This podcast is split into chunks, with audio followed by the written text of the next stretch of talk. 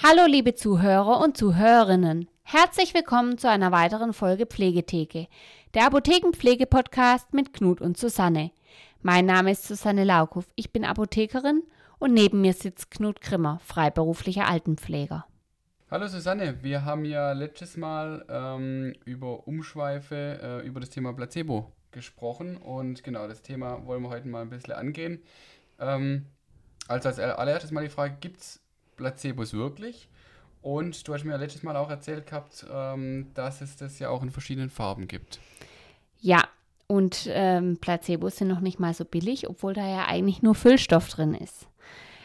Wikipedia sagt übrigens zur Definition von Placebo, ein Placebo ist ein Arzneimittel. Das ist schon mal ganz wichtig, also kein Bonbon, kein Nahrungsergänzungsmittel, sondern ein Arzneimittel, das meist keinen Arzneistoff enthält und somit auch keine pharmakologische Wirkung hat, die dadurch verursacht werden könnte.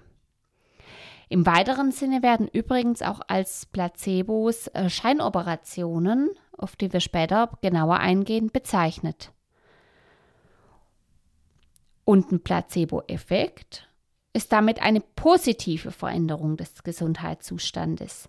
Und diese Veränderung, äh, die kommt eben durch die Behandlung äh, mit einem Placebo. Also man spricht äh, somit ähm, im verallgemeinerten Sinne ähm, auch von äh, Wirkungen von Behandlungen, die zwar keine Scheinbehandlungen sind, aber den jeweiligen Effekt äh, letztlich nur auf einem Weg, äh, gleichen Weg wie ein Placebo hervorrufen können.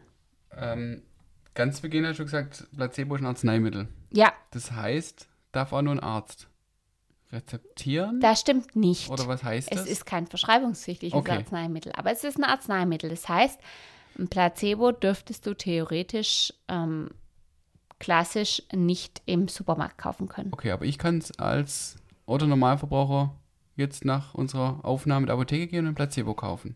Ja, Okay. Was kostet das? ich habe nicht nachgeguckt.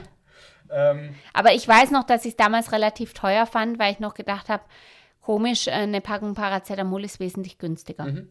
also du hattest ja gerade noch ähm, auch über den äh, Placebo-Effekt, also über die, die positive Veränderung gesprochen. Gibt es dann auch das Gegenteil?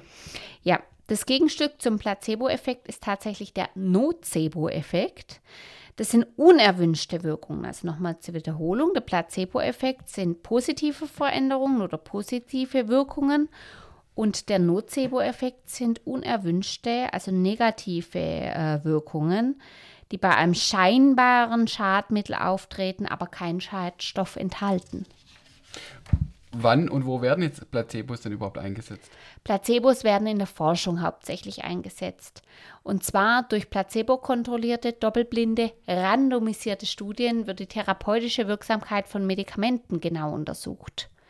Ein Teil der Probanden erhält das zu testende Medikament, das sogenannte Verum, während äh, die Kontrollgruppe ein äh, identisches Placebo enthält, das optisch, geschmacklich und im Bedarfsfall sogar mit den Nebenwirkungen des Verums, also des zu testenden Medikamentes, ähm, übereinstimmt, sodass man nicht weiß, ähm, kriege ich jetzt die blaue Tablette, äh, die mich äh, happy oder müde macht, oder kriege ich jetzt die blaue Tablette, die eigentlich nichts enthält. Okay. Du hast jetzt von äh, solchen doppelblinden, randomisierten Studien gesprochen. Was bedeutet das? Also doppelblind sind Studien, bei denen weder der Arzt noch die Patienten wissen, ob Placebo oder Verum verabreicht wurde. Dadurch wird eine Beeinflussung der Testergebnisse ausgeschlossen. Also der Arzt weiß es nicht und der Patient weiß es nicht, damit auch der Arzt keine äh, suggerierten Fragen stellt oder vielleicht auch unterbewusst das Testergebnis in eine bestimmte Richtung ähm, verzerrt, äh, weil er vielleicht schon weiß, ah ja, das muss die, die äh, Verum-Gruppe, also mit dem Arzneimittel sein. Randomisiert heißt, dass die Kontrollgruppe durch den Zufall, beispielsweise durch das Ziehen von Losen, bestimmt wird. Und damit soll eben vermieden werden, dass bestimmte Faktoren wie Stadium einer Krankheit oder verschiedene andere äh, Faktoren mit einbezogen werden. Das passiert ja oft eher unterbewusst. Aber dadurch, dass man das eben durch dem reinen Zufall überlässt, ähm, kann es nicht passieren, Mhm. dass auf einmal in der einen Gruppe mehr Kranke drin oder mehr stärker Erkrankte Mhm. drin sind beispielsweise. Und wann werden jetzt Placebos auch zur Behandlung von Krankheiten oder werden sie überhaupt zur Behandlung jetzt von Krankheiten eingesetzt? Ja und nein. Also die Gabe von Placebos zur Behandlung von Beschwerden ist ethisch tatsächlich umstritten. Ist ja auch logisch. Besonders in der Schmerztherapie können Placebo-Effekte die Behandlung stark positiv unterstützen, das weiß man. Wenn man zum Beispiel einen Patient mehr Schmerzmittel äh, verlangt, aber ähm, die Höchstdosis be bereits verabreicht wurde, dann ist es tatsächlich so, dass in der Praxis schon auch mal Placebos zum Einsatz kommen. Mm, aber der Placebo-Effekt ist nach Ansicht ein, einer gewissen Anzahl von Wissenschaftlern ähm, nicht mit einer Spontanheilung gleichzusetzen, auch wenn vermutet wird, dass bei äh, beiden ähnliche chemische Prozesse beobachtet werden. Ähm, bei einer Spontanheilung beseitigt der Körper die Krankheit ohne wissenschaftliche Hilfe von außen. Beim Placebo-Effekt hingegen werden, ähm, der, wird ja der Körper durch äußerliche ähm, Einflüsse angeregt. Und wenn ich nur den äußeren Einfluss gebe, dass ich ähm, dem Patienten was Positives äh, suggeriere und damit ähm, ein bestimmter Effekt verstärkt wird. Okay. Gibt es für die Placebos dann noch weitere Anwendungsgebiete? Ja, ähm, Frauen, die die Antibabypille ne äh, nehmen, kennen es vielleicht. Und zwar ähm, die, die Einnahmegewohnheiten aufrechterhalten. Also, man weiß, also bei der Antibabypille ist ja so, dass du oft ähm, eine einwöchige Pause hast. Du nimmst sie 21 Tage, sieben Tage Pause, dann nimmst sie wieder. Und das ist halt so, wenn du erstmal aus dem Trott draußen bist, dann vergisst du vielleicht die erste Einnahme. Und da gibt es dann äh, inzwischen auch Präparate, wo sieben Placebo-Tabletten drin sind, damit ich da auch in der Pause weiterhin jeden Morgen was nehme, damit ich dann, wenn es wieder losgeht, es nicht vergesse. Okay. Und wie wird jetzt dieser Placebo-Effekt eigentlich jetzt genau ausgelöst? Was passiert da? Durch die positive Erwartungshaltung. Die Erwartungshaltung gegenüber der Wirksamkeit an der Behandlung von, hängt von vielen Punkten ab, zum Beispiel die Einstellung des Patienten zu bestimmten Behandlungsmethoden, das hilft oder das hilft nicht, oder vom Behandler die generelle Meinung über die Wirksamkeit und Wir Unwirksamkeit von Behandlungsmethoden ähm, oder die Haltbarkeit, Heilbarkeit einer Krankheit geben. Also wenn jetzt mein Behandler zum Beispiel sehr überzeugt ist von der Behandlungsmethode, dann suggeriert er mir das natürlich und deswegen wird die Behandlungsmethode schon mal von vornherein besser bei mir klappen. Es ist dann auch zu erwarten, dass ich als Patient eine bessere Compliance zeige, also mehr mitmache bei der Behandlung, die Arzneimittel regelmäßig einnehme, aber eben auch mehr positive Erwartungshaltung habe. Und ähm, das sind beeinflussende Faktoren. Ähm, weitere ähm, sind auch das persönliche Verhalten. Also wenn ich jetzt zum Beispiel mich selber automatisch nochmal gesünder ernähre, zum Beispiel äh, können da auch bestimmte Effekte auftreten. Ähm, aber der Behandler selber, wie er sich verhält, verhält er sich negativ? Was ist es für ein Behandler? Ist es ein Herr Professor, Doktor, Doktor oder ist es dann doch jemand ohne sämtliche Titel. Also was für einen Ruf hat auch dieser Behandler? Wenn ich vorher Negatives über ihn höre, dann stehe ich der Sache schon mal skeptischer gegenüber. Und man weiß auch, wenn sich der Behandler Zeit nimmt und Empathie zeigt und Überzeugung zeigt, das verändert auch die Erwartungshaltung des Patienten und damit den Placebo-Effekt. Da habt ihr aber ihr auch als Apotheker auch eine relativ wie soll ich sagen, hohe Einflussmöglichkeit auf den Patienten, oder? Oder lernt Natürlich. das dann ein Stück weit auch? Man lernt es, man lernt es aber in der Praxis, man lernt es nicht im Studium, aber dem ist tatsächlich so, es bringt jetzt überhaupt nichts, wenn ich dem Patienten ein Arzneimittel gebe und ähm, ihm dazu sage, oh, das hat aber bei meiner Mutter auch schon nicht geholfen. Ganz schlecht. Unabhängig davon, wir sind immer ein Kontrollinstrument, wenn ich jetzt was wirklich sehe, was wirklich schief läuft, eine echte Fehlmedikation, dann muss ich das natürlich mit dem Arzt mhm. besprechen, gar keine Frage. Aber ich kann natürlich in dem Moment einfach schon mal eine positive Haltung mhm. mitgeben. Und es fängt damit an, dass ich selber freundlich bin, ich selber auch in der Apotheke dem Patienten zuhöre und vielleicht auch das Arzneimittel mit einem Lächeln und einem guten Gefühl und vielleicht noch einem guten Wunsch. Ich wünsche Ihnen gute Besserung oder man kann auch mal sagen, Ihnen geht es bestimmt bald besser. Hm. Und dann hilft es vielleicht okay. auch schon. Mhm. Gut, in der letzten Folge, ähm, oder vorletzte Folge war es ja, haben wir die Placebos ja kurz angeschnitten gehabt. Und dann war ich ja relativ verwundert, als du das mit den Farben und ähm, also diese verschiedenen Tablettenfarben und teilweise auch die Größe angesprochen hast. Ähm, genau, was kannst du mir da jetzt noch so ein bisschen genauer darüber erzählen? Welchen Einfluss hat es? Also zunächst einmal in Studien, die Farbe der Tabletten hat keinen signifikanten Einfluss, aber man weiß, dass die Patienten trotzdem ein bisschen beeinflusst werden. Und äh, da sagt man tatsächlich, rote Tabletten helfen besser gegen Schmerz, blaue Tabletten helfen besser beim Einschlafen. Das sind so äh, kleine, kleine, ja, Einflussfaktoren, die da mit reinspielen, die vielleicht noch mal ein bisschen was ausmachen können. Sehr kleine oder sehr große Tabletten wirken immer stärker, weil in der kleinen Tablette muss ja richtig viel Power drin stecken, dass die schon wirken soll. Und wenn man mehr Tabletten gibt, wirkt es auch besser, wie wenn man nur eine Tablette nimmt. Mhm. Aber es geht sogar noch weiter. Es gibt ähm, Studien darüber, dass invasive Maßnahmen wie Injektionen oder operative Eingriffe eine größere Erwartungshaltung wecken als die orale Verabreichung von Medikamenten bzw. Placebos. Also wenn ich Scheinschnitte am Knie durchführe, dann hilft das nämlich auch schon, weil der Patient danach ähm, von einer, also man sagt dem Patienten, er mhm. wird operiert mhm. und dann werden, wurden Scheinschnitte durchgeführt. Und das Schöne daran war, man hat es damals auch mit chirurgischen Eingriffen ähm, teilweise verglichen.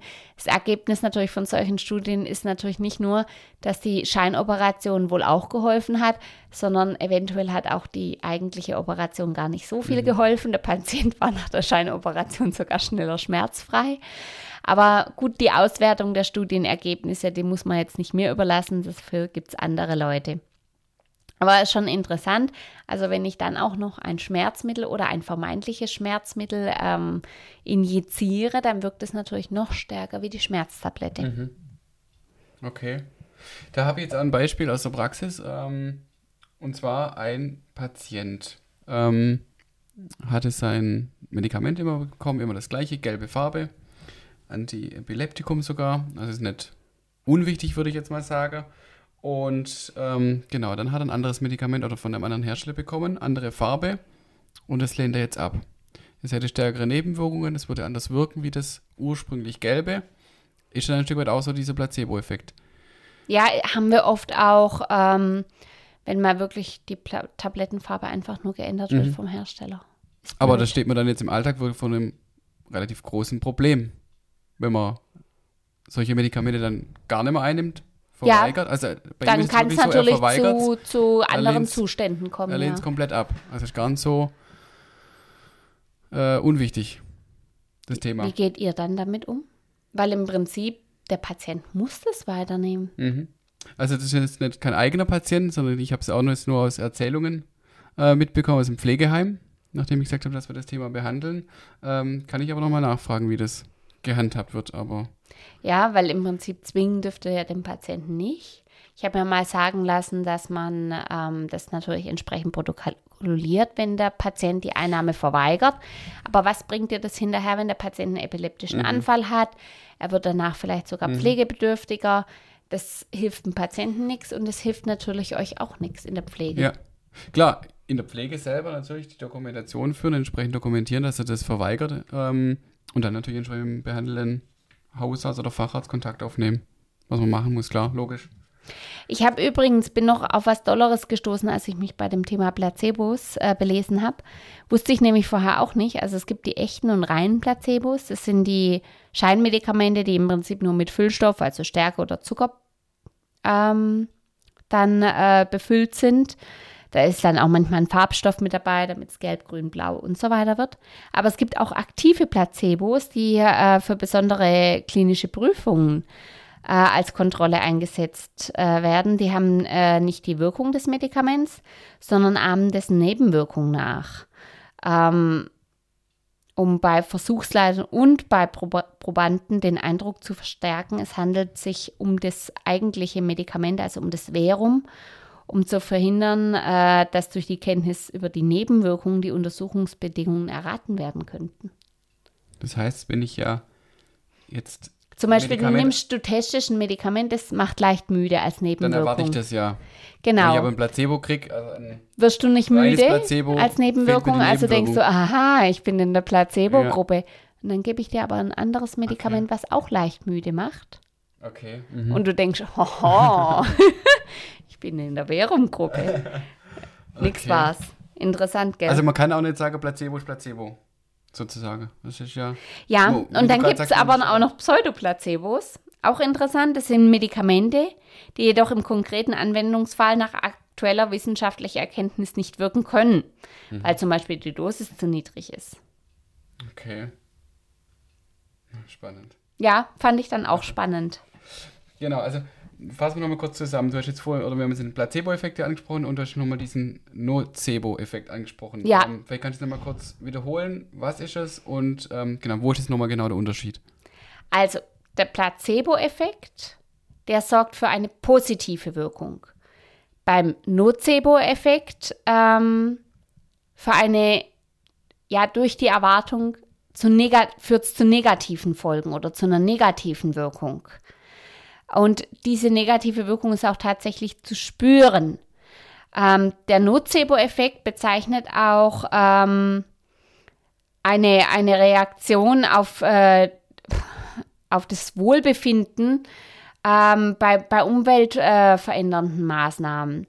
Ähm, ja, es, es ist wie die selbsterfüllende Prophezeiung, die negative selbsterfüllende Prophezeiung. Ähm, Auslöser oder Verstärker können zum Beispiel ähm, Fehldiagnosen oder Diagnosen sein. Ja, also wenn ich zum Beispiel weiß, ich habe, da gab es Studien dazu, da wurden Probanden getestet, äh, den hat man einen äh, völlig kaputten Rücken äh, gezeigt ähm, als Röntgenbild. Gesagt, das ist ihr Rücken.